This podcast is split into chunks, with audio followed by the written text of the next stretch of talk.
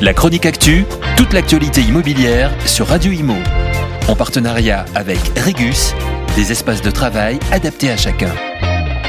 La Chambre des diagnostiqueurs immobiliers de la propose la mise en place d'une carte professionnelle D, à l'instar de la carte T pour les diagnostiqueurs immobiliers.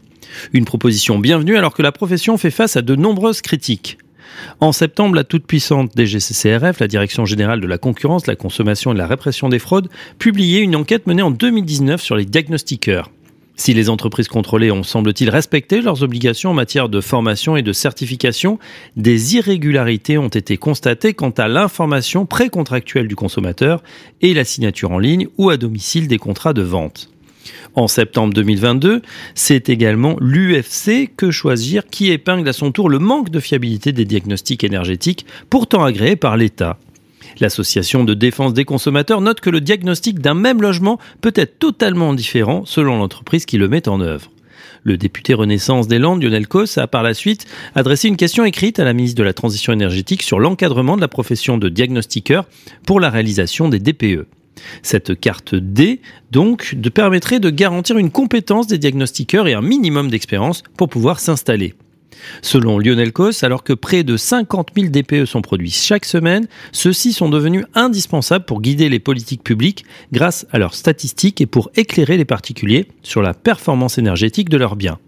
Malgré un travail de fiabilisation en 2021, ce DPE souffre malheureusement d'un déficit de confiance alors que la rénovation énergétique devient indispensable pour la plupart des logements français, il est urgent de restaurer la confiance.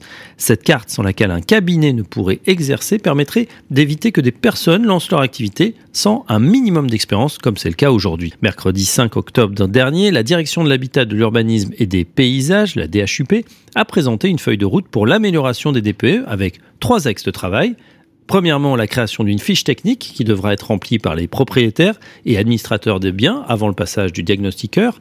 Deux, le renforcement des compétences de ces derniers avec l'organisation d'une journée de sensibilisation. Et enfin, trois, l'outillage des organismes de certification.